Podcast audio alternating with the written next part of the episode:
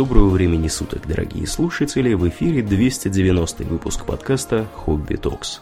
С вами его постоянные ведущие Домнин и Ауралиен. Спасибо, Домнин.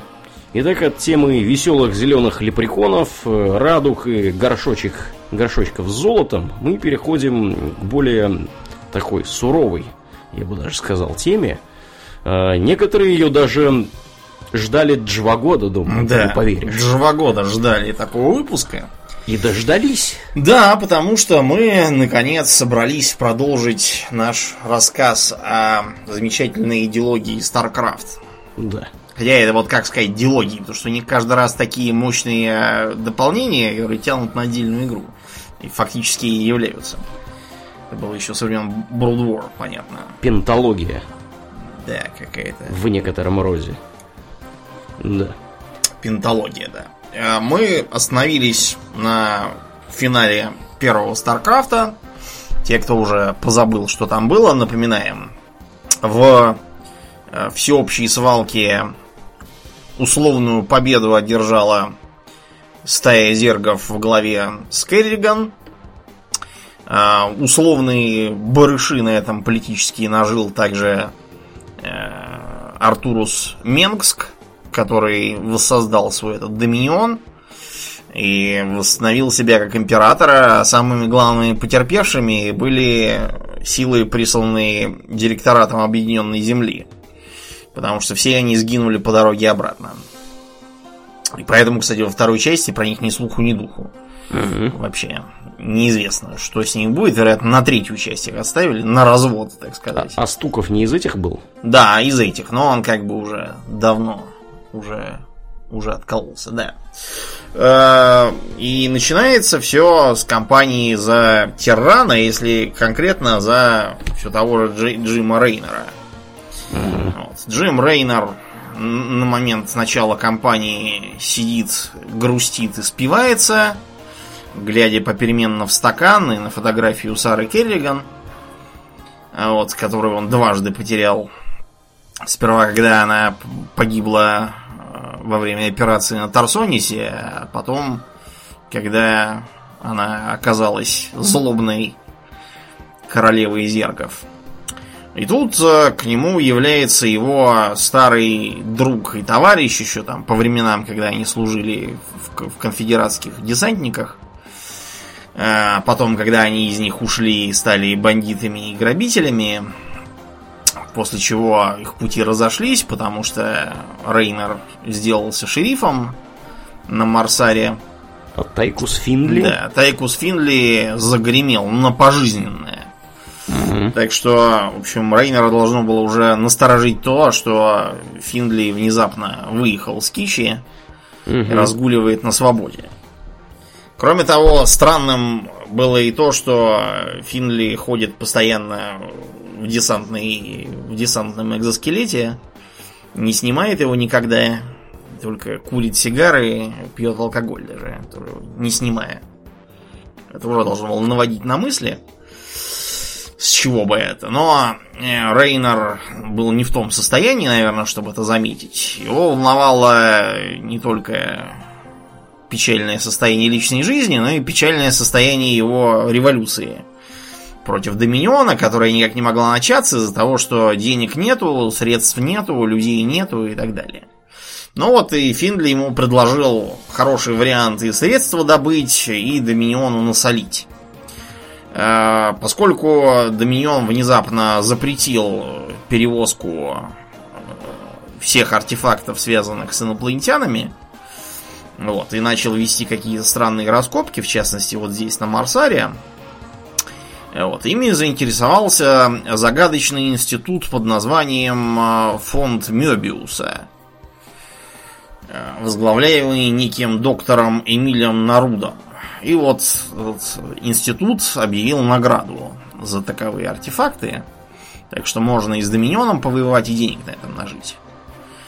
Эм, значит, э, и ему удается один такой артефакт похитить, причем очень вовремя, поскольку место раскопок привлекает также и зергов.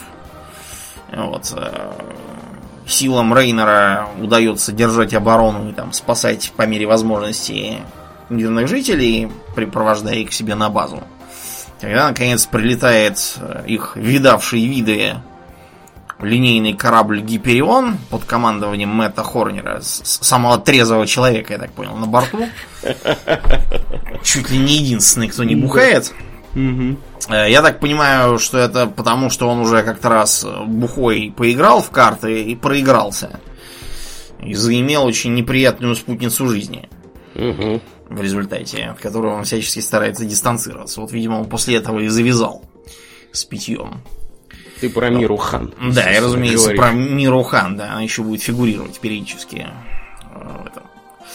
Э, после этого они там, по ходу кампании там очень интересно построены. Если в предыдущей части кампания была линейной, между миссиями были брифинги, где в окошечках включались физиономии говорящие, вели всякие идеологии и разговоры, из которых становилось понятно, что будет дальше и куда бежать то во втором Старкрафте нам новаторскую методику показали, то есть там такой немножко напоминающий всякие Mass Effect подобные игры, эм, э, способ повествования, то есть у нас есть э, мобильная база, так сказать, в виде корабля.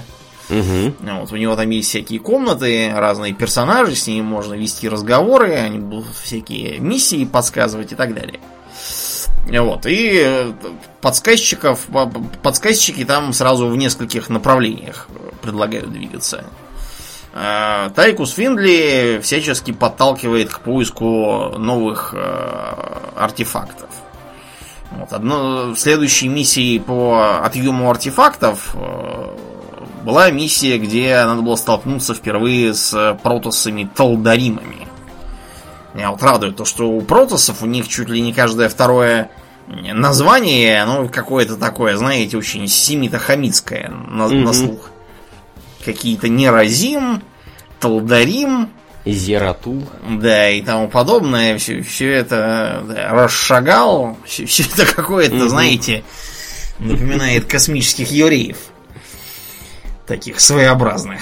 Хотя в остальном связи особой нету. Не очень похоже. А, у них же еще зелоты в качестве базовой пехоты. Таки да. Да. Не хватает еще каких-нибудь там саддукеев и фарисеев, и будет совсем. Ну так вот, да, э, Талдаримы э, потом еще неоднократно будут попадаться, причем, что интересно, если в первой кампании Талдаримы на вид не отличаются от других протусов, то вот в третьей, где их больше проработали, они приобрели более такие своеобразные очертания, собственный дизайн, своих юнитов и так далее. Другое направление это работа с очень колоритным гражданином по имени Габриэл Тош, который такой космический ростоман. Говорит с характерным ямайским говором, употребляя всякие словечки, носит дреды, всякие там побрякушки с костями. Вещества наши... употребляет. Да, всякие. Да. Он э, предлагает э, собирать э, всякие интересные вещества как раз для него. И поначалу он не объясняет, какие. Вот. И в процессе добычи веществ там можно побывать на разных интересных планетах. Например, на планете, где периодически разливается лава. Вот, и надо успевать собирать специальные минералы для него и так далее. Кроме того, э, можно поучаствовать в спасении э, от зергов беженцев. И тут еще один интересный такой э, интересная новинка появляется то, что можно выбирать разные варианты миссии, смотря по своим действиям.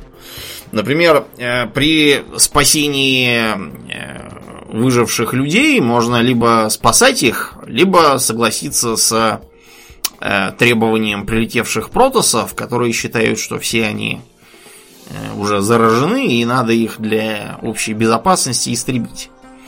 Можно либо э, сказать, что ничего и не заражены, сейчас мы всех спасем, э, либо наоборот признать их правоту.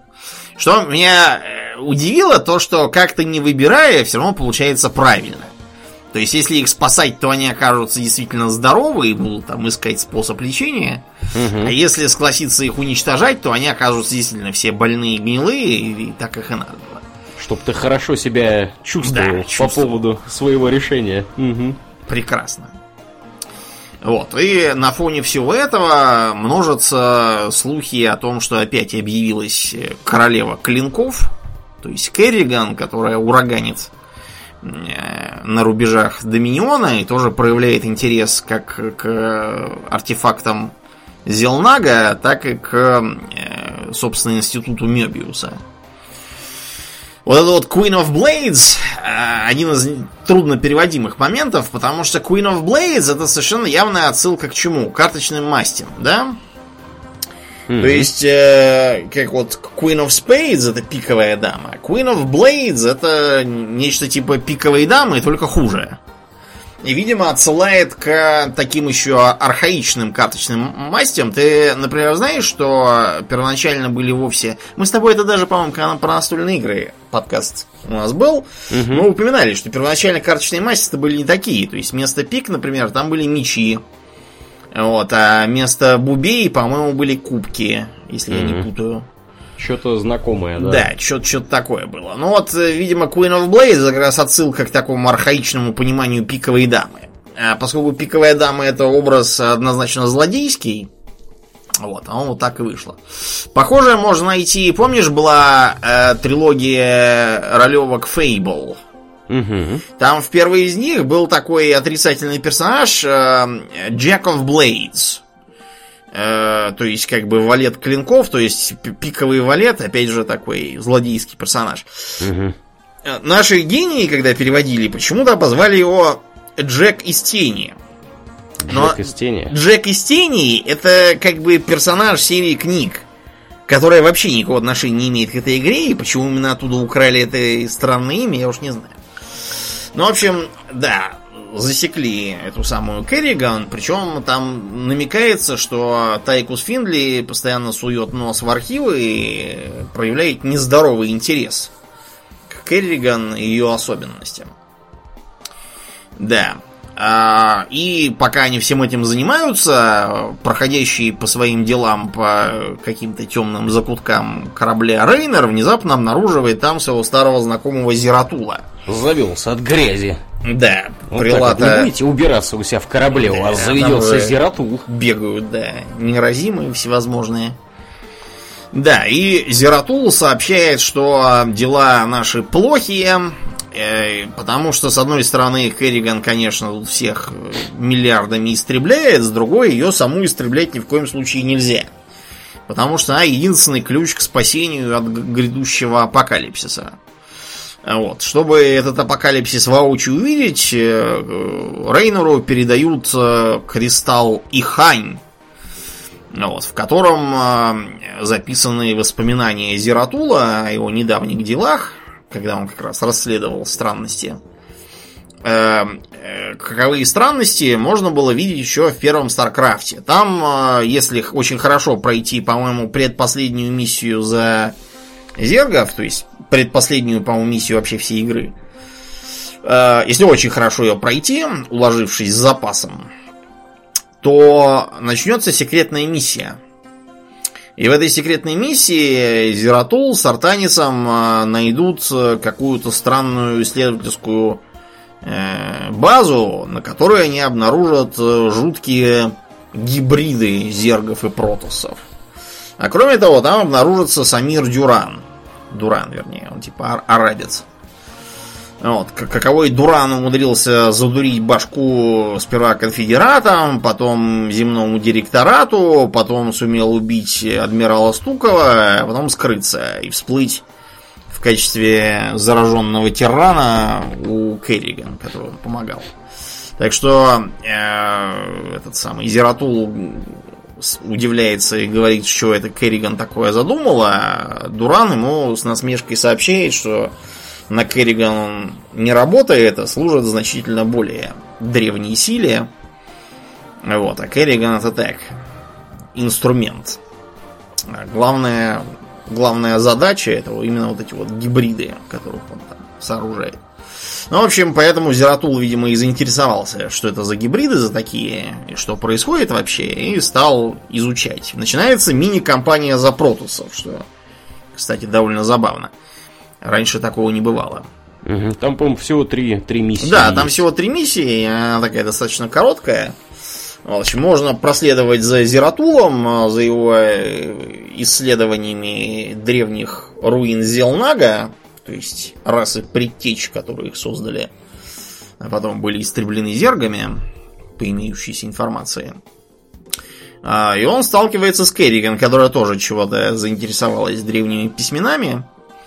А, вот. В итоге Зератулу удается найти пророчество, которое э, нужно перевести. Для перевода ему нужно встретиться с хранителями. Хранители такие специальные должностные лица, слэш духовные у протосов, которые не состояли в конклаве управляющем, но были такими советниками. У них был особый талант, они умели, как вот Бене Гессерит какой-нибудь в Дюне, они умели помнить то, что помнили их предшественники. Что очень помогает, когда у тебя есть такой опыт. Э, выручив этих самых хранителей, потому что на них уже нападают э, гибриды и какие-то протосы-сектанты, служащие гибридам. В общем, ему удается дешифровать пророчество, в котором говорится, что придет некий падший, и этот падший э, закончит начатое великим э, пожирателем. Великим пожирателем, очевидно, они называют э, давно покойный сверхразум, тот самый первый. Который командовал зергами. Тот самый, да, первый, который командовал зергами, который был уничтожен Тассадаром ценой его Тассадара жизни на Аюре, после чего Саюра пришлось срочно валить. А, да. А, изучив труп, если так можно выразиться, сверхразума, он же надмозг, uh-huh. как мы с вами знаем, да, если кто забыл, знаменитое позорное прозвище плохих переводчиков, оно как раз из дрянного перевода первого Старкрафта. Где Overmind был переведен как надмозг зергов. Я не видел, какой официальный перевод у второго Старкрафта. Мне, знаете, хватило первого, в котором были такие вещи, как э, огненная птица, угу. какая-то э, моряк, вот, и что там еще было из веселого. Эм, драгуны превратились в драконов. А этот э, самый Ривер был переведен то как грабитель, то как просто Ривер, вообще без перевода. Ну, в общем, там, конечно. А, и еще э, линкоры же были вооружены страшным оружием. Пистолет Ямато. Точно. Я точно. все представлял, как, видимо, командующий офицер высовывается из окна с пистолетом и тем самым и стреляет из пистолета. В общем, кошмар был, конечно. Полнейший, поэтому я с тех пор избегаю всяких э, переводов творений Blizzard. Они почему-то каждый раз оказываются ужасны. Так вот, э, мертвый надмозг, э, как выясняется, был вовсе не таким злодеем, как казалось. Потому что Зератул является призрак Тассадара, Правда, есть мнение, что это на самом деле не Тассадар был, а, а несколько другая сущность. Просто использовавшая знакомое лицо, чтобы Зератул не пугался, не говорил «чур меня чур», не, не клялся завязать с протосским алкоголем или что они там употребляют. А, у них же ртов нет, они, видимо, что-то другое. Дышат, дышат газом виспеновым, наверное. Ну, в общем, Тассадара заявляет, что э, когда он погиб, ему открылись страшные тайны, что э, вообще-то сверхразум был вовсе не злой, просто у него не было свободы воли.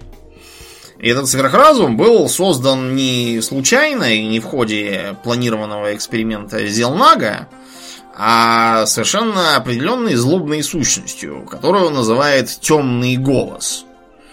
Вот с этим темным голосом есть э, такой затык в каноне, потому что помимо игр э, и всяких там побочных материалов, есть еще серии книг. Поскольку книг понаписано огромное количество, многие из них написаны не по играм, хотя, например, есть и по играм. Например, по первому Старкрафту написана книжка Liberty's Crusade. Крестовый поход Либерти. Имеется в виду журналист по фамилии Либерти, который там, оказывается, околачивался вместе с Рейнером и все записывал подробно, где чего происходит. Можно почитать, говорят, неплохо. Только у нас, как обычно, идиотское издание вышло. Если вы сравните обложки э, книги, так сказать, э, англоязычной, и то, во что ее превратил какой-то молодой талантливый художник из наших, то вы ужаснетесь. Почему у него Керриган внезапно позеленела? Хороший Не знаю. вопрос. Да. да.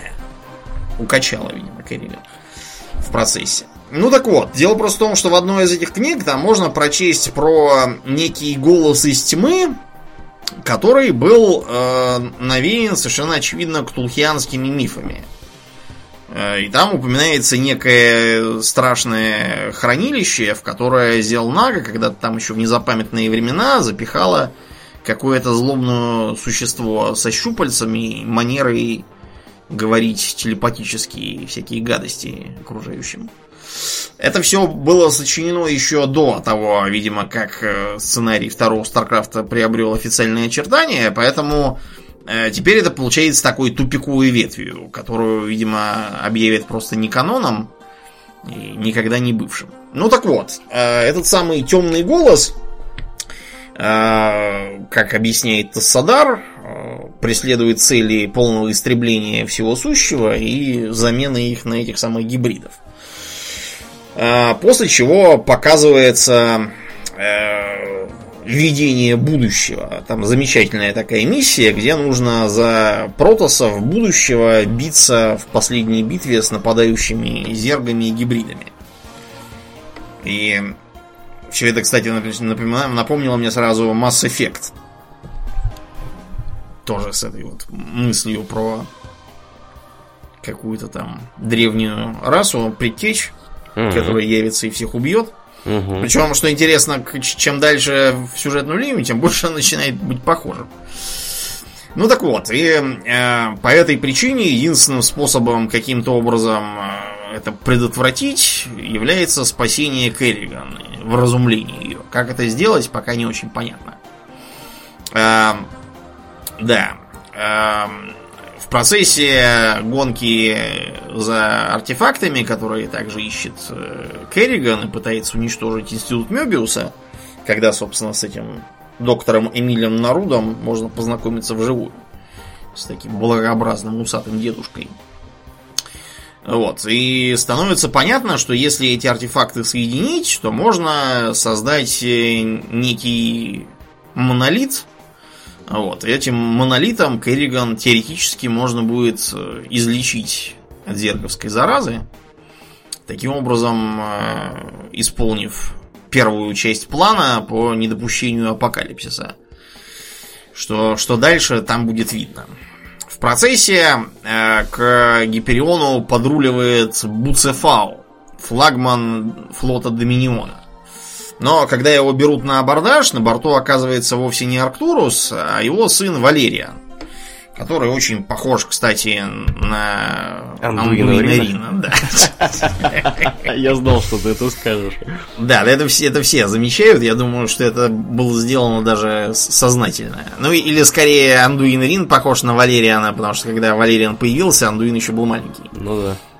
Ну, в общем, он говорит, что он, он не такой, как его папа, не хочет быть плохим. Угу. И предлагает, э, во-первых, папку того подвинуть с престола и заменить на более компетентного правителя, например, его. Угу. Вот, а взамен обещает поддержку со спасением Керриган. Потому что это, в общем-то, в интересах и Доминиона тоже. И э, они сочиняют э, план э, по э, открытию подлой сущности Менгска.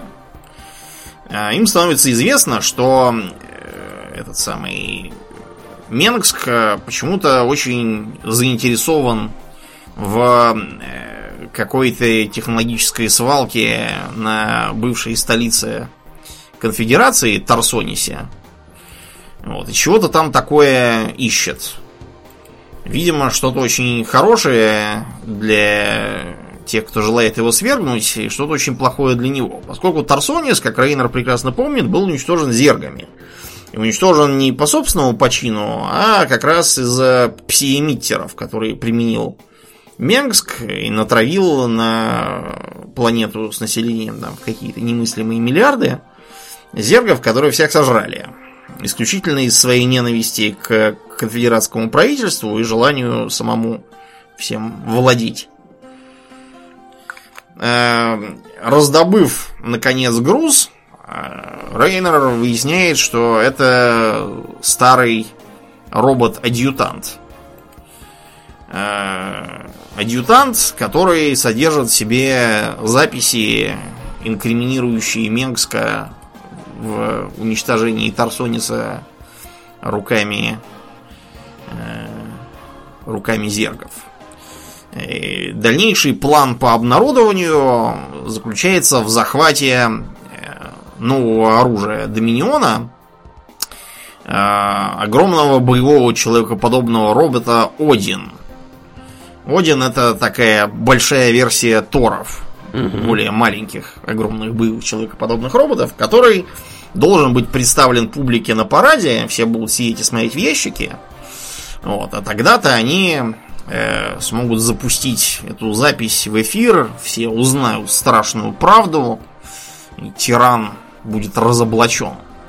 Но э, чтобы все это сделать, нужно каким-то образом отвлечь силы Доминиона, для чего они хитрым образом захватывают контроль над Одином, посадив внутрь туда Тайкуса Финли, который как раз очень хотел порулить. поиграть с такой игрушкой, да, да. порулить. Угу. Там очень смешная миссия, где нужно угонять этого Одина.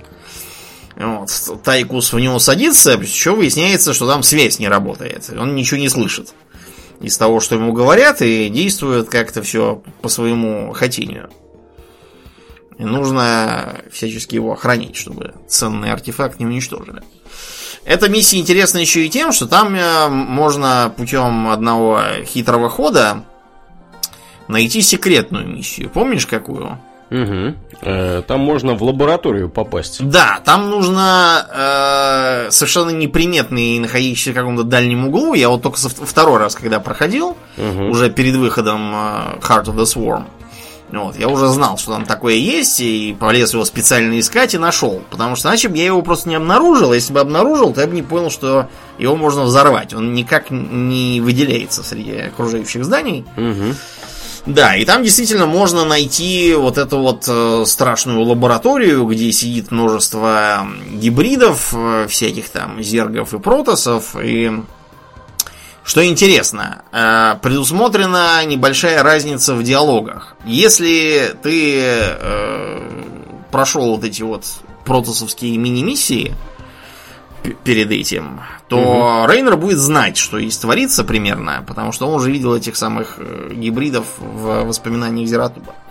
А если их как-то пропустить, то они ничего не поймут и решат, что это, вероятно, какое-то биологическое оружие непонятное. Mm-hmm. Да, то есть там видишь, как все предусмотрено. А кроме Интересно. того, там, там вообще, они, видимо, решили, что раз это секретная миссия, там можно себя не сдерживать, там можно, например, найти э, Таурена, в банке сидящего какого-то. Можно найти еще там, если хитро изогну, как бы камеру скосить, там можно видеть картинку, вот, где расположен, где, в общем, видно э, офис Blizzard, где бегают люди и носят какие-то там стулья и столы. Вот, можно посмотреть на это. Вот. И да, в итоге они э, все это поняв, оттуда с трудом удирают от одного особо злобного э, особо злобного гибрида в последний момент ухитряются. Это на самом деле не оказывает особого влияния на последующее, но все равно, так сказать, приятный пустячок. Э, раздобыв последние артефакты, они выдвигаются на чар, где квартирует Керриган. И там после э, нескольких подготовительных миссий, там можно выбирать, опять же, что делать. Вот. Можно либо уничтожить э, платформы, на которых летающие зерги сидят, и таким образом избавить себя от налетов в финальной миссии, либо уничтожить э, норы, в которых сидят черви Нидуса. Э, эти тварюги были еще в первой части, но только там они были не, не так действовали. Там был так называемый канал Нидуса, который был зданием. Его надо было строить, и можно было мгновенно перемещаться между двумя соседними базами зерговскими через него. Да, таким образом не будут э, вылезать периодически те самые черви и выплевывать э, наземных бойцов. Ты, ты кого истреблял? Я, мне кажется, всегда с этих червей истреблял. Я вот наоборот, я истреблял летунов. Слушай, а может быть и летунов я истреблял? Что-то я вот не помню. Я, я просто несколько помню, раз что... играл, мне кажется, я один раз сделал это, а другой раз сделал то. Я просто решил, что черви Нидуса пусть выплевывают, а налеты потребуют строить э, сильное ПВО. Угу. Вот. А с червями я расправлялся очень просто. У меня к тому времени уже был готов флот э, из линкоров, я просто выпускал их за пределы базы и гасил их еще на подходе. А еще перед этим можно другой выбор совершить. Э, налет на тюрьму, где держат подельников Тоша. Там можно либо поддержать Тоша и выпустить его друзей, которые являются ответвлением программы Призрак. Угу. Вот, и тогда на твоей стороне будут именно эти самые спектры. А можно поддержать внезапно объявившуюся новую я вот, всегда как... Нову поддерживал. Я в первый раз поддержал Нову, вот, и, а во второй раз поддержал Тоша. Мне просто показалось, что, во-первых, это более канонично, это, кстати, действительно более канонично. Тоша поддержать. Тоша, да, потому что в следующих э, компаниях Тош все еще околачивается там у них на Гиперионе. Угу. Они мотает срок на дальней каторге на какой-нибудь. Во-вторых, как мне показалось, спектры просто как-то эффективнее. Я не помню, что конкретно они делали, чего не делали эти самые призраки обычные. Чем-то они мне больше понравились, по крайней мере, против зергов. Не помню. Да, а что интересно, так ты сделаешь или этак, в начале следующей кампании эм, Нова захватит э, Рейнера в плен, если ты ее в прошлой э, не поддержала, скажет, вот, не помог-то мне тогда, вот теперь и пеняй на себя. Mm-hmm. А если помочь ей, то она скажет, да, ты, конечно, мне помог, но дружба дружбой, а служба службой. Табачок. Сволочь! Да. Какая это новая? Она, между прочим, является, судя по тому, что я читал, по-моему, одним из самых ненавистных персонажей второго Старкрафта, ее и вину стоит, во-первых, вот это вот ее подлость.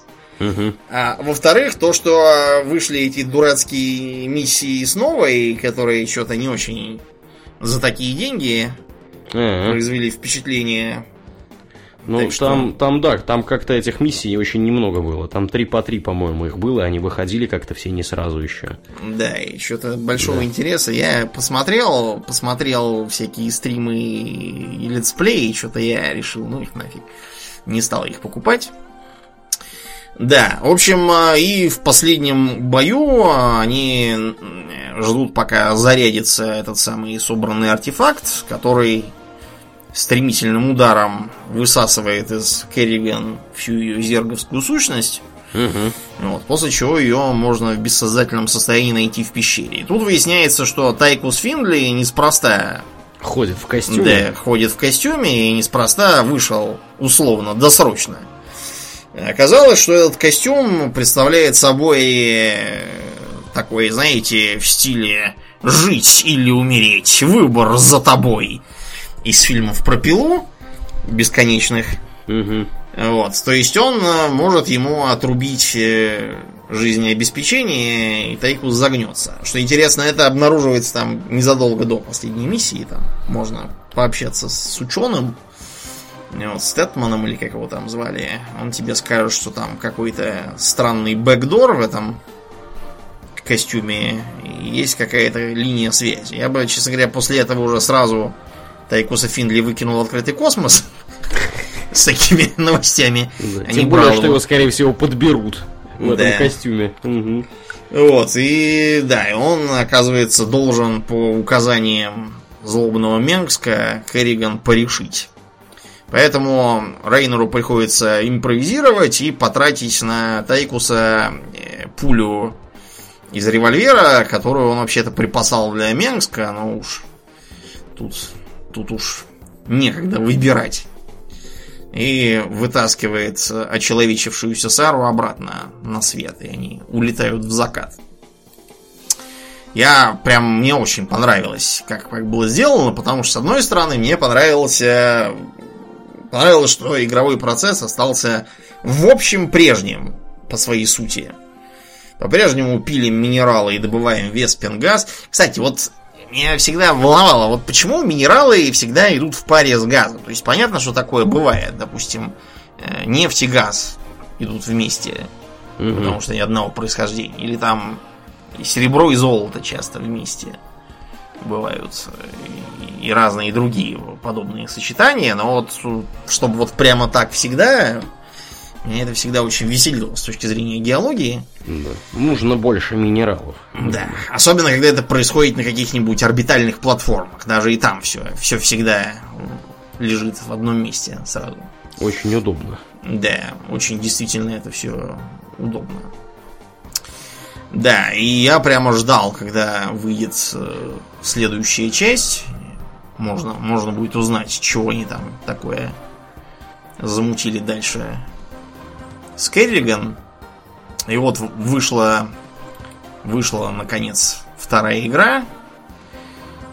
Сердце Роя, в котором заставка еще такая была солидная, где Керриган все снились сны, как она наконец Менгска-то убьет. Но просыпается она в своем человечьем виде. Из Зерговского в ней осталась только странная прическа. Хитиновая такая. С другой стороны, наши волосы, по сути, это и есть хитин такой. Ну, не хитин, а просто ороговевшая кожа. По сути-то.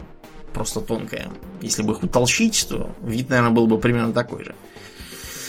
Да, в общем, э, ее зерговские раи разлетелись кто куда, кто-то впал просто в тупое состояние, дикое, кого-то подчинили местные королевы, заменившие церебралов. Э, Вот, и э, сама Сара обнаруживает себя на какой-то научно-исследовательской станции э, в Умойском протекторате, вот, где она изучает, вернее, на ней изучают ее связь с зергами и способность их контролировать. И она преподает Валериану небольшой урок. Когда он ей говорит, типа, я, говорит, я не приказывал тебе создавать зерлингов. Она говорит, понимаешь, зерги, они очень редко делают то, что ты им приказываешь. Да. Да, такая очень смешная миссия. К сожалению, да. Базу почти разнесла там. Да, всю базу разнесла. Правда, она никого не убила, кроме служебных роботов. Вот, так что. В общем, к сожалению, пока они всем этим занимались, э, там, если читать сопутствующие материалы, окажется, что они еще до этого, э, еще до того, как попасть туда, э, были на какой-то базе по приглашению этого самого Эмиля Наруда, в котором, кстати, Керриган сразу почуяла кого-то знакомого. Где-то я уже его видела. Этого товарища. Да, не могу только вспомнить, где именно. Да, и э, оказывается, что это засада. И люди этого самого народа, которые должны были подчинять им линкоры, они, оказывается, там все сломали вместо того, чтобы чинить, и они там еле-еле уносят ноги. Становится понятно, что Наруто вот на самом деле злой. Вот, после чего они прибывают на эту самую умойскую станцию. Там, к сожалению, находят э, доминионцы во главе с новой и пытаются захватить Керриган в плен. Они бегут, но из-за обрушившегося моста разделяются с Рейнером. Рейнера, как я уже сказал, захватывает в плен подлая Нова. А, а Керриган бежит и э, прибывает на условленную точку сбора, обнаруживает, что там никого кроме нее нету. Вместо этого там околачиваются доминионовские солдаты. Так что ей приходится срочно призвать всех окрестных зергов, э, доминионцев разогнать.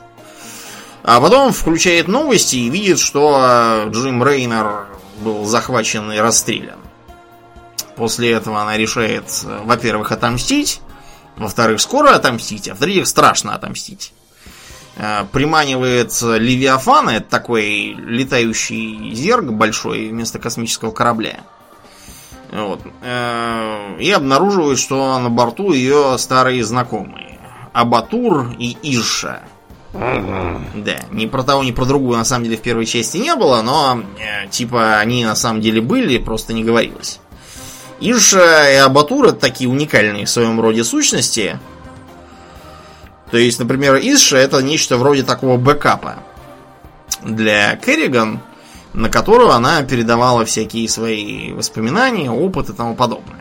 Она поэтому помогает потерявшей почти все свои способности королеве их восстановить.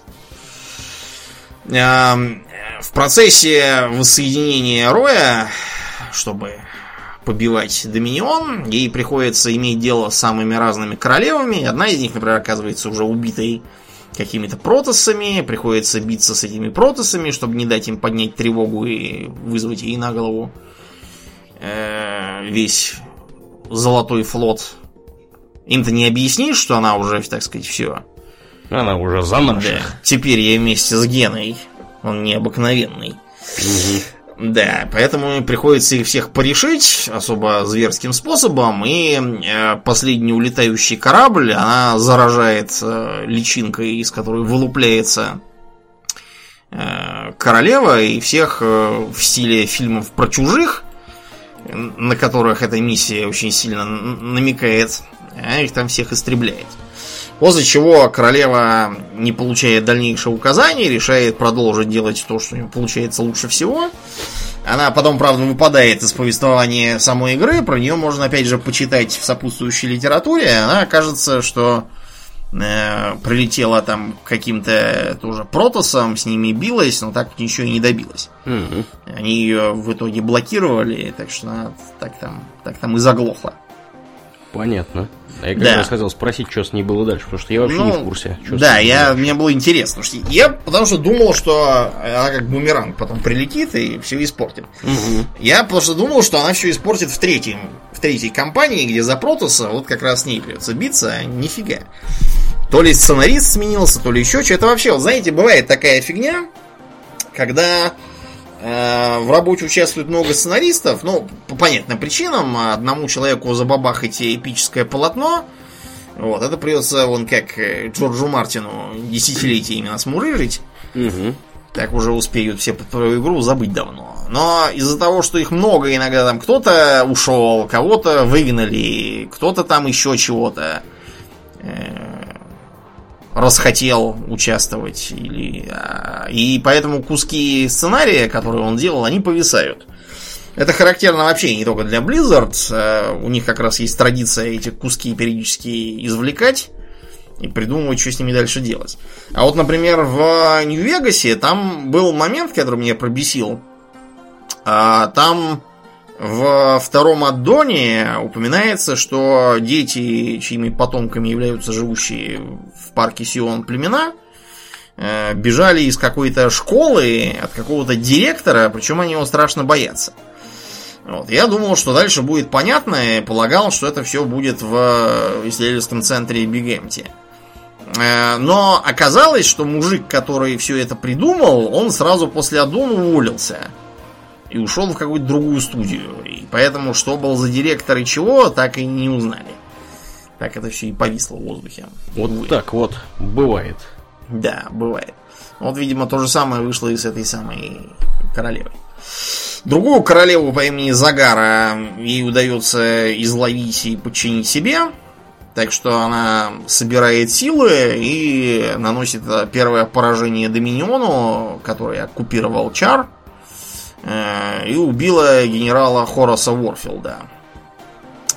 Но при этом, кстати, отпустила разбитые войска с миром, более или менее. Э, дальше, кстати, в компании был идиотский абсолютно момент, где они, где она нападает на коралл, Вот. И ее Валериан просит э, атаковать помедленнее, чтобы он успел вывести людей мирных. И какое же бонусное задание в миссии? Э, По-моему, в первые полчаса там все распатронить. Замечательно. Такое впечатление, что просто... э, Кстати, я думаю, что так и есть. Я просто подозреваю, что сценарии писали одни, а условия к миссии сочинялись совершенно другие. И друг с другом эти люди иногда не общались. Да. Это не редкость в игростроении. Например, когда э, разработчиков Dragon Age Origins спрашивали, подождите, а почему вот у вас э, появились заклинания на телепортацию, когда ранее пять раз говорилось э, во всяких там местах и книгах, которые, кстати, попадаются и, и в третьей части, что телепортация физически невозможна никак. Она говорит, а понимаете, те, кто делают всякие там навыки и боевку, они просто не общаются с теми, кто пишет лор и сценарий. Вообще. И сочиняют так, как, как им нравится самим и как им интересно. Прекрасно. Да, это, я считаю, замечательный метод работы, но, к сожалению, это реальность, потому что когда у вас там пять человек что-то делает, вы друг с другом можете сидеть в одной комнате и сходу все обсуждать. Когда у вас э, 105 человек, и вы сидите в разных странах, на разных континентах, э, это совершенно невозможно. Сколько там не общайся, все равно что-нибудь кто-нибудь забудет, и окажется уже после выхода игры, что вы все сделали в стиле Яралаш. Ну так вот. Эм, после того, как эм, она очищает э, чар, с ней на связь выходит Менгск и говорит, что Рейнер на самом деле живой. Так сказать, принесли его домой, оказалось он живой. И сидит у него в заложниках. Так что если она будет буянить, то он его как раз и убьет. Поэтому временно приходится планы мести отложить и пытаться найти, где Рейнар, и выпустить его, пока его действительно не расстреляли в качестве заложника. Чтобы его найти, Керриган выходит на связь с Гиперионом, где как раз э, за главного остался Мэтт Хорнер, вот, и где временно сидит Валериан Менгск, пока его папа его не поймал тоже. А, вот, и э, они начинают продумывать, как бы его найти и освободить. Главным специалистом по дешифровке и поиску информации в этом мире был полковник Орлан. Или Орлан. Или Может, он- Орлан, да, Может, он этнический русский какой-нибудь. Мало ли что. В конце концов, столица Кархала же называется Августград. Именно. Августград. Да. Нет, он действительно а, Августград. И, и так что, видимо, видимо, там какие-то смешались остатки Славян. славян, да, каких-то. Мгм. сербов там или чехов каких-нибудь. Они любят все на град называть. Мгм. Ну, в общем, да. Проблема в том, что полковник Орлан, он еще в первой части фигурировал, я имею в виду в первой кампании. Он должен был дешифровать этого самого найденного адъютанта. Но он решил, что гораздо больше денег ему заплатит Менгск, поэтому в нарушение договоренностей э, решил этого самого адъютанта продать Доминиону. Так что пришлось действовать э, нестандартно и подкупить его помощницу, ту самую Миру Хан, одноглазую психованную наемницу, э, вот, которой Хорнер как раз однажды проигрался в карты. Вот. Надо и ли говорить, что она была в восторге от Да, перспективы того, что- увидеть муженька? Муженька, да, своего, и, все спрашивал, что он не звонит, не пишет. Да. и не является. Хорнер в это время прятался там от камеры и делал всем отчаянные знаки, чтобы не говорили, что он там. Вот, и эм, Орлан с тех пор сидел под замком у этой самой Миры Хан, которой, соответственно, Рейнер хорошо заплатил, чтобы она его там держала, на случай чего. Э, проблема в том, что Мира Хан, она тоже такая, знаете, женитьба женитьбой, вот, а служба и контракты это совершенно отдельные вещи. Поэтому Мэтту Хорнеру отдавать э, полковника Орлана она отказывается. И говорит, что сажал его Рейнер, деньги за него платил Рейнер, вот, значит, пусть Рейнер и э, приходит и забирает его сколько угодно. А Хорнер, он при всем уважении не Рейнер. Все попытки объяснить, что Рейнер как раз сидит где-то неизвестно где, и без Орлана прийти и что-либо сказать он не сможет физически, провалились, так что пришлось э, Мирухан немножко потрепать. Вот, и Орлана забрать силой. Мира Хан, разумеется, совершенно не обиделась и пр- продолжала э, доставать Хорнера своими приставаниями. В итоге, кстати, из сопутствующей литературы там можно судить, что таки она его загребла обратно. Мать честная. Настойчивая, настойчивая, конечно, баба. Мгм. Всем бы такую. Короче, э, Орлан из-под палки быстро нашел Рейнера. Ему обещали, что после этого выпустят. Так что оказалось, что он сидит на каком-то на тюремном корабле под названием Морос. Может, тоже какое-то славянское слово, типа Морось. Морось, да. Мгм. Да. В общем, туда э, предлагали отправить Тоша с его спектрами, но Керриган сказала, что обойдется без травокуров. И отправилась спасать Рейнера сама. Рейнера, правда, она спасла уже превратившимся обратно в зергоподобную форму с рудиментарными крыльями виде, так что Рейнер был сильно расстроен, что все его усилия в первой кампании пошли прахом. Причем косвенно по его же собственной вине нечего было попадаться Доминиону. Так что он даже немножечко на нее сердится, но э, расстаются они сравнительно тихо. Эм, исполнив свой долг и избавившись от такого рычага влияния, Керриган желает отправляться мочить Мengска, но тут с ней на связь внезапно выходит наш старый знакомый вице-адмирал Стуков, которого как раз убили из-за интриги, затеянной подлым Дураном. Ну, как видите, не до конца. Да, убили. не до конца. Опять же, если почитать сопутствующую литературу, выяснится, что а, не литературу, я путаю, а просто был еще один какой-то очень маленький аддончик к первой части, вернее, к Брудвору. Да Такой, ладно. а- Аддон Каду назывался, по-моему, Resurrection или как-то так. Где Стукова, собственно, того. А, где Стукова, Зератул и кто-то там еще а, находит. Вот. И... А, где, короче, Рейнера, Рейнера зовут э, Протосы и говорят, что мы вот нашли какого-то тирана зараженного. Мы хотим на нем попробовать э, способ лечения от заражения. Каких-то там нанороботов. Угу. Вот. И как бы предлагают как, э, как, как тирану всем этим тоже озаботиться все-таки. Не чужой же. Да, и э, оказывается, что это все помогает, но ненадолго. Потому что, как мы видим, к, эм, к этой самой ко второй части Стуков превратился обратно. Ну, он не, не до конца обратно. Ну да, он выглядит более-менее нормально, мыслит связно, на людей не кидается, не рычит, так что мо- можно считать, что терапия была успешной. Да. Но А, при этом щупальца у него имеются. Да, щупальца, глаза светятся и вообще. Да. Да, интересно, бросил ли он пить водку, потому что в в Брудворе там он постоянно употреблял. И в заставке он говорил Дюголю, как бы, что оторвал меня от важных дел, а Дюголь говорит, твоя водка может подождать, мой дорогой Алексей. Да.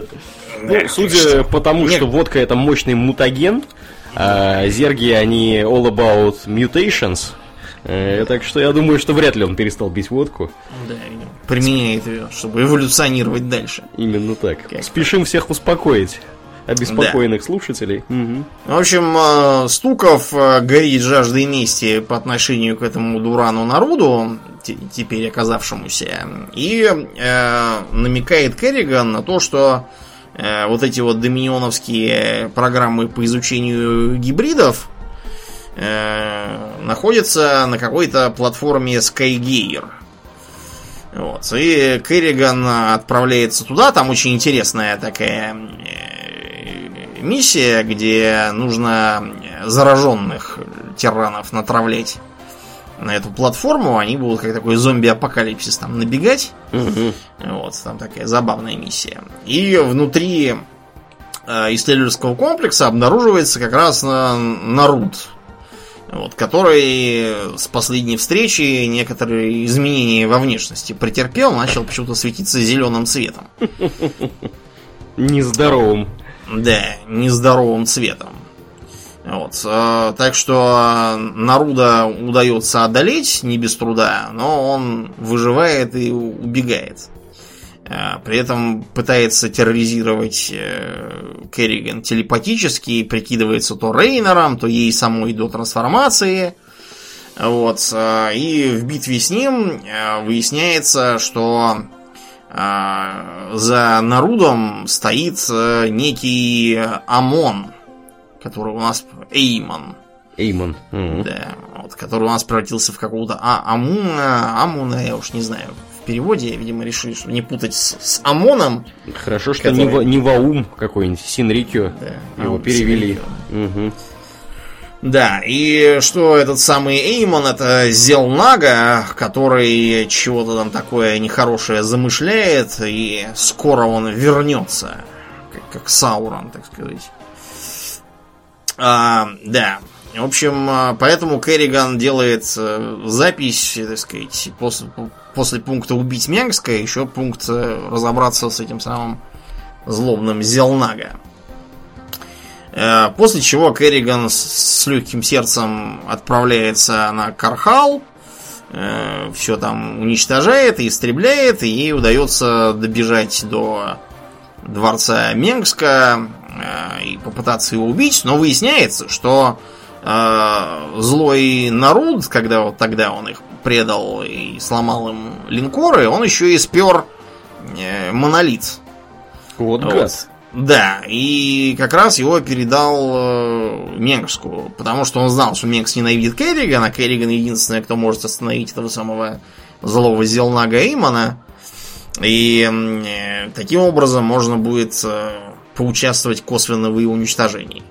В общем, э, Менг со злобным хохотом нажимает кнопочку и пуляет из э, монолита в Керрига, но тут прибегает Рейнер, вот, ломает пульт управления, и Менгска разрывают на мелкие части. Вот, после чего Керриган отправляется готовиться к финальной битве. Э, Рейнер смотрит ей вслед добрыми глазами.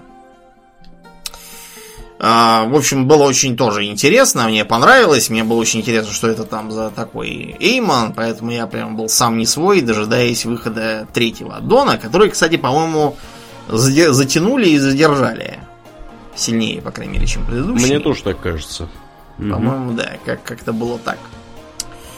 Да, и, в общем, в третьей части э, к ней нас там готовили всякими роликами, кинематиками, комиксами, еще там чем-то таким. Чем только не готовили. Да, чем только не готовили. Можно было понять, что начинаться все будет во здравии, с попытки вернуть себе контроль над Аюром. Потерянной родиной протосов, которая, как как заполнена была зергами, так вот с тех пор они жили в изгнании на Шакурусе у своих темных собратьев. Угу. В общем... Там, там мощнейшая прямо, я вспомню вот этот вот классный ролик, где да, там команда, зондер-команда телепортируется на Иур, и у них такая, знаешь, там, короче, два этих э, светлых темплара. Да, они объединяются в, Ар- в Аркона. Да, это уже в конце, в конце, там пару зелотов и очень злобная проба, которая, она прямо с таким суровым выражением своей механической морды вызывает пилоны. Это просто невероятное что-то. Прям, прям такое мега, мега злая проба такая. Сейчас мы тут всех вас. При том, что проба это на самом деле роботизированный, собственно, рабочий. Да, который совершенно для боя не предназначен. Да. То есть, да, он может атаковать с помощью этого своего потока частиц. Да.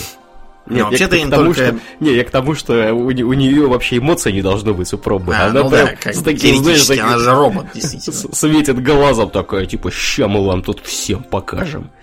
Но, mm-hmm. с другой стороны, они, когда их куда-то посылаешь, они так гудят одобрительно, что mm-hmm. Mm-hmm. заподозрить там какой-то рудиментарный искусственный интеллект. Интеллект, скорее всего, да.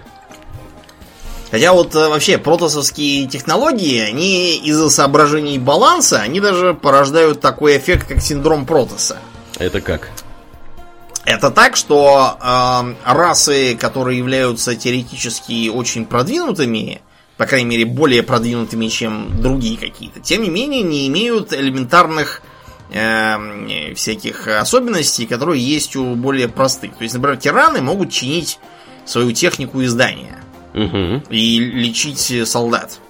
А протасы ни того, ни другого, ни третьего почему-то не умеют. Все, что они умеют, это восполнять щиты. И то, кстати, э, во втором Старкрафте, по крайней мере, поначалу были выкинуты протовские вот эти вот батареи щитов Мгм. из соображений баланса. В Ну, первой части да. они были, а во второй их поначалу не было. И такое было впечатление, что у них там какой-то полный упадок технический, они уже и чинить ничего не умеют.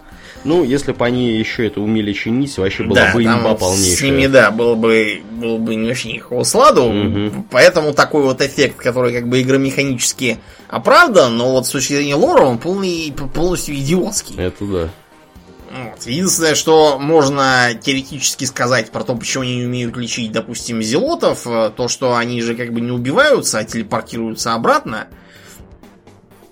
в, в момент, как бы, когда им уже карачун. Вероятно. Мгм. Да.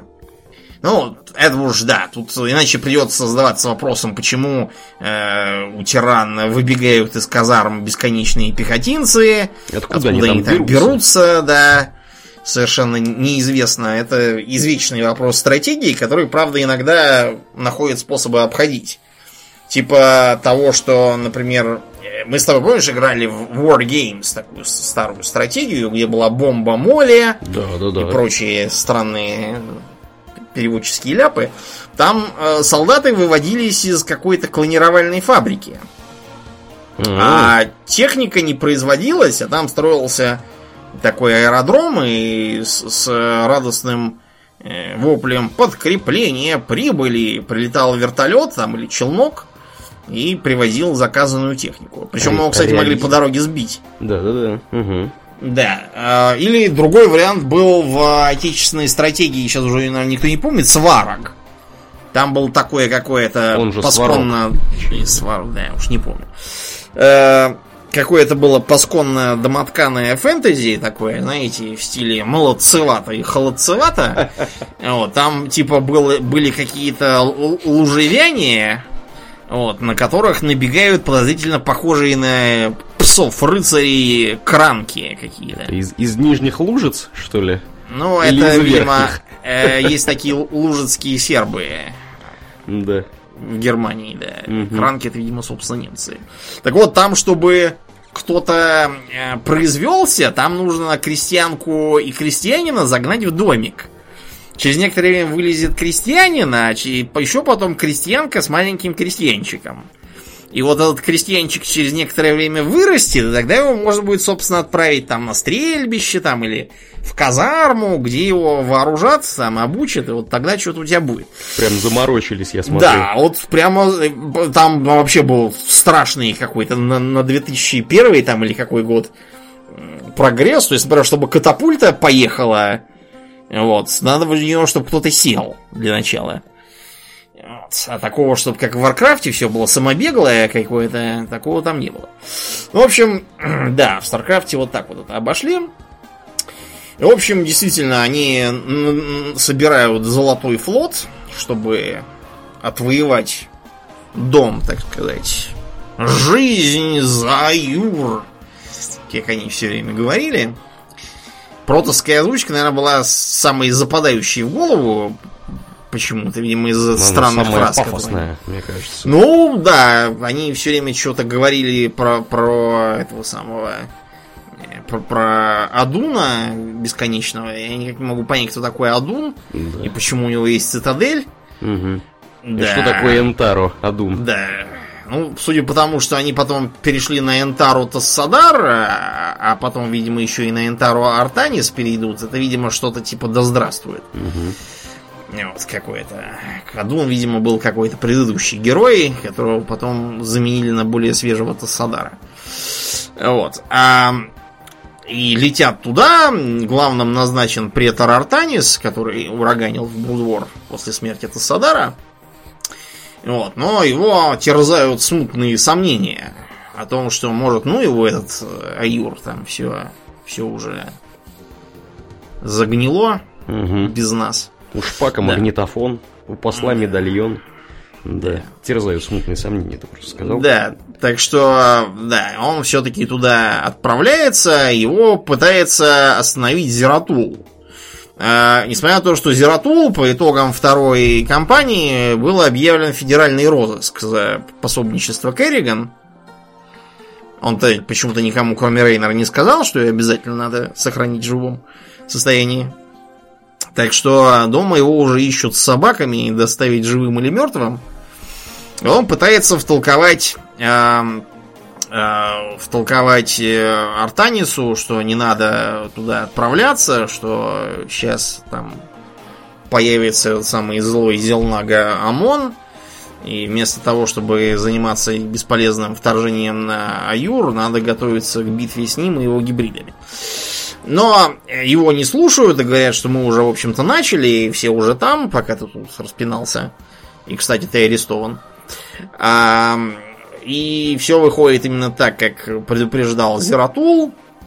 А, Амон заражает Халу, то есть коллективное такое чувственное, интеллектуальное да, восприятие протосов, так Короче, что матрицу протосов. матрицу, да, протосов, так что все, кроме неразимов, у которых модная стрижка, не дающая им связь с космосом поддерживать, Мгм. они вместо этого берут свою силу от пустоты. Так говорят, cold is the void. Это такой местный варп, только чуть менее яркий и веселый, как в Вархаммере, из которого позаимствовано многое в этой вселенной. Э, такой более холодный и мрачный. Так вот, все, кроме неразимов, э, попадают под его контроль э, и начинают э, бить друг друга, неразимов, и, в общем, делать что угодно, кроме того, что надо. Так что Зератул решает, что, так сказать, жизнь за Юры вообще за все хорошее. И ценой своей жизни отрубает прическу Артанису, отключая его от матрицы. И, э, в общем, Артанис всех, кто способен еще связано мыслить, э, быстро хватает и бежит с ними э, подальше от Аюра. Золотая армада таким образом сильно потеряла в численности. В общем, чтобы как-то это компенсировать, они решают сформировать особое новое правительство под названием Далаам, в которое войдут представители как от э, Халаев, так и от э, Неразимов и даже потом Телдаримов.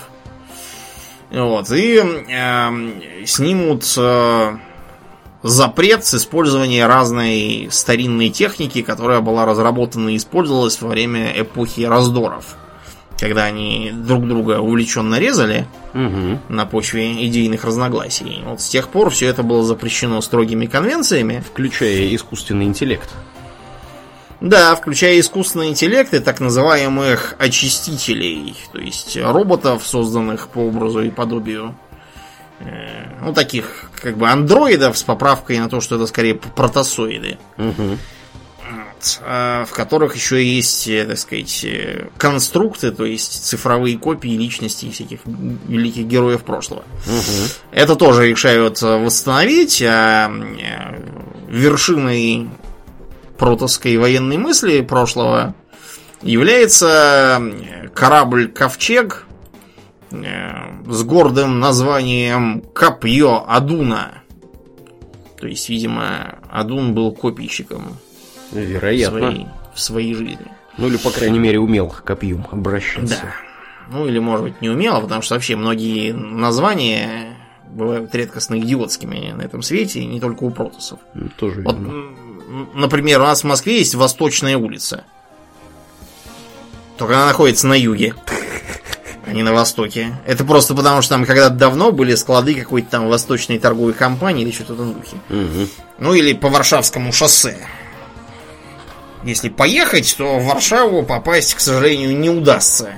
Вот так сюрприз. Да, попадете вы в совершенно другие места. Все потому, что там когда-то давным-давно там был какой-то поворот на какой-то Варшавский тракт, которого давно нету. Да, так что бывает такое, видимо, из копьем Адума тоже что-то такое.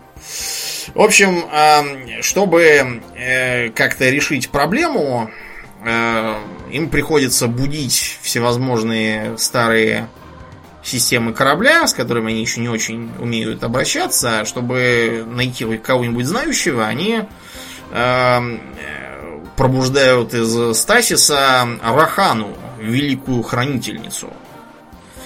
Э, насчет этого были разные споры по той причине, что Рахана как раз с прической, она подсоединена к этой их нейросети всеобщей. Поэтому за ней глаз да глаз нужен, чтобы она не предала внезапно. Эм, да. Чтобы, э, так сказать, собрать союзников, Артанис направляется на Кархал, где царит полнейший бардак после гибели Менгска, поскольку многие э, тиране оказались членами этого самого института Мёбиуса и его военизированных формирований. Поэтому э, эти за- задуренные Зелнага тиране заняты истреблением себе подобных там. В частности, они пытаются вывести из строя э, космические платформы, висящие над Августградом, и свалить их на голову тем, кто там обороняется. Так что по просьбе Рейнера протосы зачищают платформу, возвращают ее на место. Пожимают руки с Рейнером и Валерианом, который теперь коронован императором и обещает вести себя хорошо. Да, так что они все заключают стратегический пакт по борьбе с гибридами, зомбированными и Зелнага в целом. Э, После чего, э, вернувшись на Шакурас, э, Артанис обнаруживает, что гибриды явились и туда уже, потому что они на Юре раскопали какой-то портал, ведущий как раз туда. Но это, видимо, тот самый портал, через который они сперва и убежали. В Брудвор в первой же миссии. Видимо, тот самый.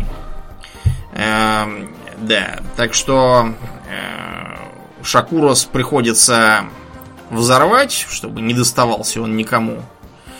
Вот, и таким образом угробить как можно больше зерков. Там очень интересная такая была миссия, где надо было их ждать, пока их как можно больше соберется, и тогда уже бомбануть все это дело. А, В попытке э, разбудить этих самых роботов-очистителей э, протосы отпра- отправляются на планету Гласиус, где было какое-то там научно-исследовательское заведение. Вот, и там их типа и разрабатывали. Можно, можно понять, что там делается. А, В процессе они сталкиваются с талдаримами, которых туда привел злой Аларак. Вот, им э, удается восстановить чертежи и производить э, очистителей прямо на борту Копья Адуна. В частности, э, они производят робота с личностью Феникса, который э, был записан, разумеется, через за некоторое время до своей гибели, и поэтому ничего они не помнят и не подозревает. И поначалу даже думает, что он, собственно, и есть Феникс. Да, как настоящий мальчик, как Пиноккио. Да. Как, как, как, как, э, как репликанты такие в бегущем по лезвию. Мгм. Да, ну, в общем, его удается слегка охолонуть и втолковать ему, что он никакой не Феникс. Так что он там берет себе какое-то другое имя, которое я, правда, не запомнил. Я его мысленно так и называл Фениксом. Просто потому, что у него, честно говоря, озвучка стала совсем не такая, как была в первой части. Но тут трудно осуждать, потому что э, ждать, что актеры будут э, ждать десятилетиями, пока там кто-то продолжит игру 98 года выпуска, я думаю, никто не будет. Все либо уйдут куда-то, либо помрут вообще Да уж. с концами, так что тут уж пришлось э, какого, какого нашли. Кого схватили, того и использовали. Да. На озвучку. На озвучку. Тут, да, ничего не поделаешь. А, и э, расследуя ниточки, оставленные покойным Зератулом, Артанис направляется в Алтерианский разлом, э, где, по легенде, должен находиться храм Зелнага. Вот. И, э, предп- да, так сказать, предполагается, что там будет разгадка тайны. А возможно, даже и сами Зелнага сидят. Э, Неожиданно там обнаруживаются, во-первых, гибриды, а во-вторых, Керриган, который истребляет гибридов. Эм, И э, приходится вместо того, чтобы, как обычно, сцепиться, совместно отбиваться от злодеев. А, э, В храме действительно обнаруживается камера вознесения, в которой должны были ждать Зелнага, но там они все уже мертвы.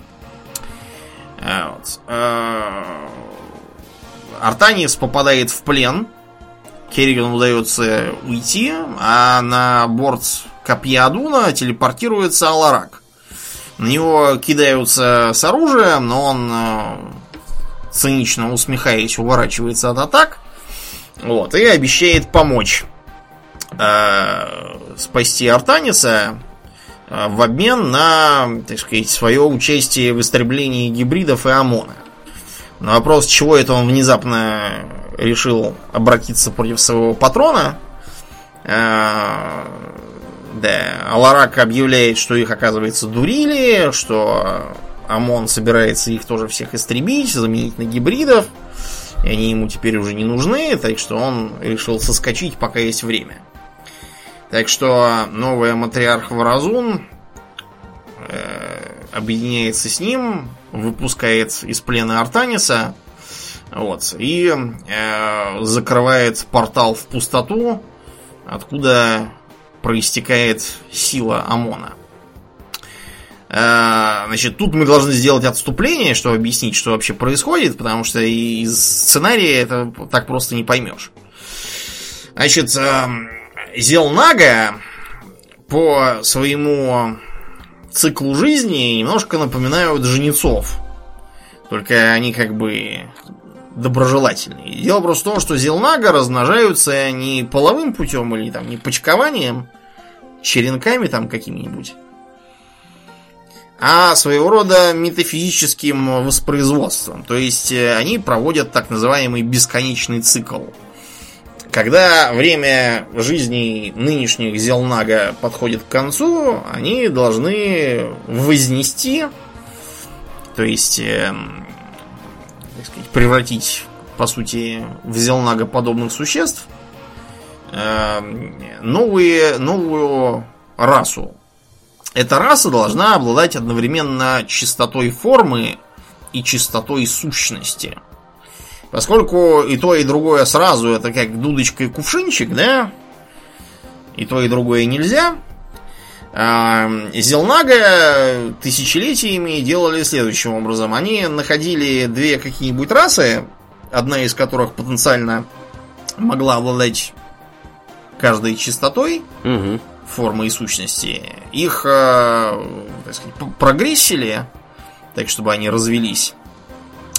А после чего, когда уже там сменится десятки тысячелетий, эпохи, все там уже забыл, с чего все это начиналось, эти расы должны были за счет своего этого заложенного инжиниринга должны э, естественным путем смешаться и сформировать новую расу. И вот эта самая смешанная новая раса разыщет храм Зелнага, эту самую камеру Вознесения, где должен стоять монолит, тот самый, которым Керриган лечили, собрав из частей. И с помощью этого монолита они э, превратятся сами в Зелнага подобную форму, и все, все пойдет по-новому. К сожалению, среди Зелнага оказались э, раскольники и сепаратисты, которые э, не оценили того, что их превратили, так сказать, как, как, как товарищ Шариков. Угу. Были недовольны, что их превратили в человека. Вот, и они решили, что это, во-первых, эм, э, непрошенные совершенно милости, во-вторых, это эгоистично, в-третьих, это подрывает свободу воли, в-четвертых, ну, в общем, вы поняли, не понравилась им вся эта идея, и они, возглавляемые этим самым ОМОНом, решили тайком все это испортить. А создать совершенно другой мир, в котором не будет этих циклов, а все будет, все будет едино и неделимо, видимо. Значит, и э, по сути дела, вся история с зергами и протосами это как раз э, порождение этой раскольной группы. Потому что э, именно они заложили в сверхразум э, маниакальное стремление поглощать другие расы, в частности протосов, чтобы обрести также чистоту сущности вдобавок к своей чистоте формы. Хотя, как я уже сказал, по предыдущему плану все это должно было занимать долгое время, проходить мирно, естественно и так далее. А вовсе не путем войны, миллиардов погибших и тому подобного. Эм, да. Так что вот эту вот халу тоже ОМОН замутил специально как средство для будущего контроля. Вот, и заложил Э, основу для для создания гибридов будущих. А, так что во время войны, когда зергов дергали за ниточки ОМОНовские сепаратисты, все остальные Зелнага были побеждены и уничтожены. А, но э, в последней попытке ОМОНа сумели запереть в пустоте и оставить его там без способов возвращения. По этой причине оставшийся незамеченным Самир Дуран, этот самый, или как его там звали изначально, неизвестно, он тоже был Зелнага, просто такой подзелнагаш, так сказать, маленький приспешник ОМОНа, он был оставлен снаружи, потому что про него, видимо, просто не знали, или, может, руки не дошли, или еще там чего. Вот, и он был вынужден ломать голову, как бы так, э, как бы так вернуть ОМОНа обратно, и чтобы у него еще было какое-то тело физическое, потому что в пустоте-то он сидит духовно, ему нужно какое-нибудь э, подходящее для воплощения здесь. Вот. И э, таким образом Дуран как раз начал экспериментировать с гибридами еще тогда, э, чтобы потом получился такой вот мега-гибрид и стал достойным вместилищем для его хозяина. Э, да, так вот, э, тем временем э, Аларак, решивший свои проблемы с лидерством среди талдаримов, он убил своего конкурента Мал-Аша, какого-то, если я не путаю, или Маалаша, какое-то такое было имя. А, да, Артанис э, отправился искать, э, так сказать, центр института Мебиуса, где сидит этот самый Нарут, и где делаются все новые гибриды, чтобы уничтожить вот. Э, так что, да. База, скрытая в астероидном поле. Там была такая миссия крутая. Там, наконец, можно было использовать авианосцы. Очень люблю протосовские авианосцы. И вообще авианосцы в играх. Мне всегда казалось, что это очень круто, когда ты такой сидишь за пределами досягаемости, выпускаешь много-много маленьких самолетиков на противника. Эм, да. А, потом они возвращаются на Аюр, где, как выясняется, гибриды уже делают э, на базе останков э, сверхразума и новых каких-то там гибридных э, гибридных технологий. тел, да, каких-то делают подходящее для ОМОНа тело. Что интересно, тело сверхразума, оно же тоже было там не родное. Там, если играть внимательно в первую часть, там будет видно, что сверхразум э, хочет уничтожить протосовский храм для того, чтобы на его базе можно было его туда как бы телепортировать. То, что сам он не транспортабельный. И таким именно образом он на Юрии оказался. А не сам пришел каким-нибудь образом. Да, ну и в общем э, с, помощью комбинированной бомбардировки и использования монолита э, для того, чтобы высвободить э, пораженных контролем ОМОНа протосов и вообще всех остальных, они бомбят его, разрушают его тело и изгоняют обратно в пустоту. После чего Аюр зачищают и строят там большой памятник Зератулу. Чтобы, чтобы помнили, так сказать. А после этого еще есть эпилог из трех миссий. Ты играл? Мне кажется, да. Да, потому что там они наконец решают, что надо решительно заканчивать этот вопрос. Артанис получает телепатический сигнал от Керриган и прибывает обратно на планету Ульнар. Там, как оказывается, его уже ждет и Рейнер тоже заодно. Вот они втроем с своими силами, почему нам, собственно, три миссии, там по одной за каждого. Вот, они отправляются прямо в пустоту. Там очень красивая заставка, там с, с пустотой такой серо светящейся. Э, с собой берут также Стукова, и э, Стуков как раз убивает Дурана, так сказать, чтобы отыграться на нем за все свои неприятности. Им удается освободить последнего уцелевшего Зелнага по имени Аурас. Угу. Да, который, как оказалось, э, и был тем самым духом Тассадара, который пророчество довел до Зератула и таким образом до всех остальных. Этому просто, чтобы его не пугались и побыстрее поняли, принял облик Тассадара.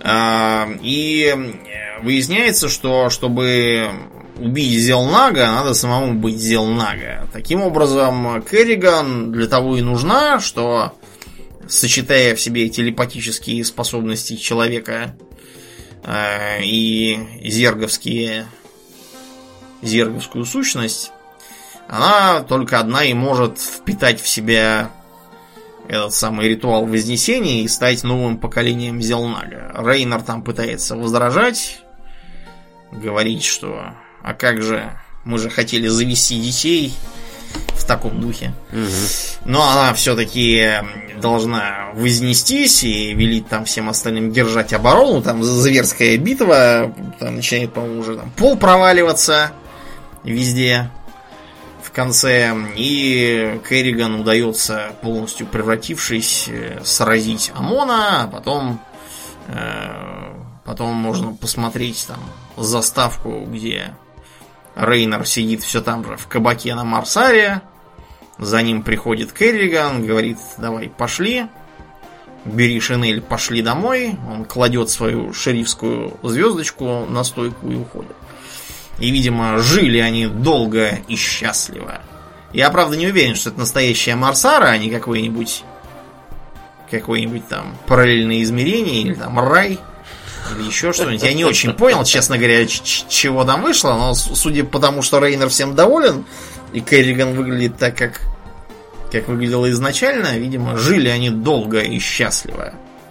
Я надеюсь, что их дети не имели там ни, ни, ни крыльев, ни щупалец, там не рождались в виде личинок, да. не превращались в куколки да. вместо подросткового возраста.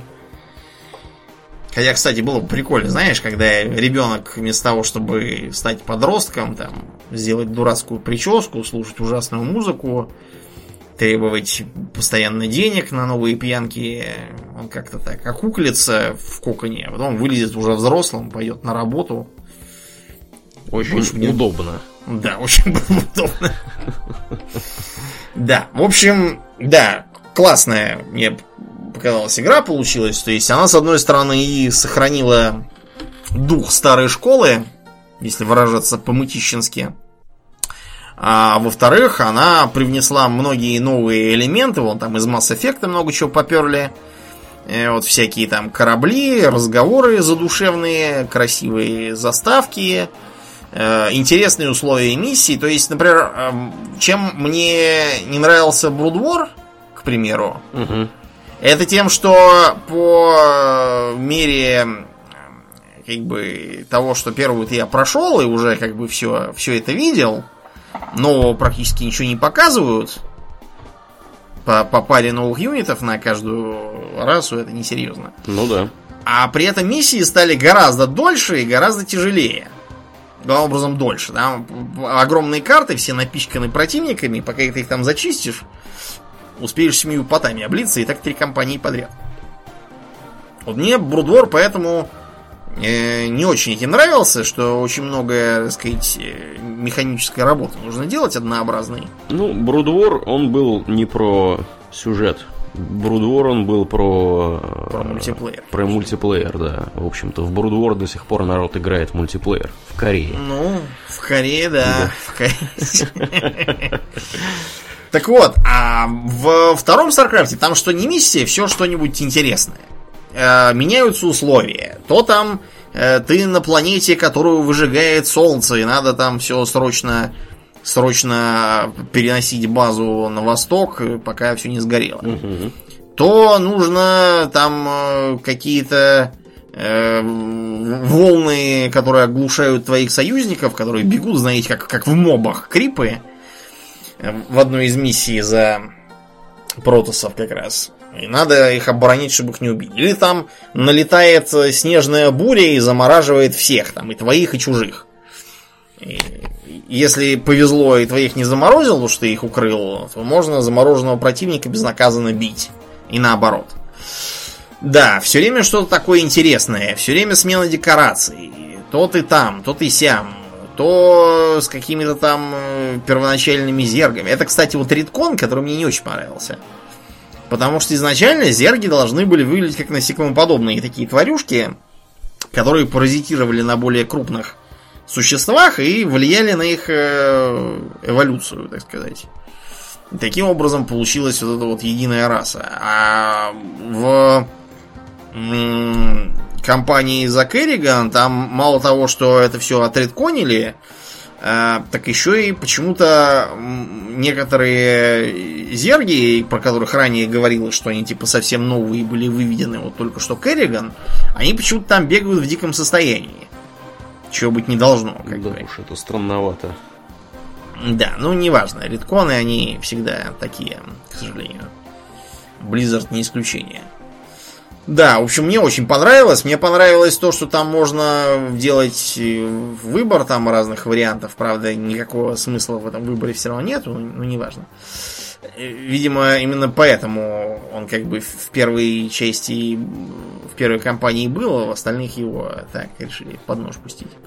Мне понравились альтернативные э, всякие юниты, да, то есть если в первой кампании можно было выбирать, что тебе нужно, либо либо какие-то там системы саморемонта для бункеров, либо чтобы у них влезало больше народу.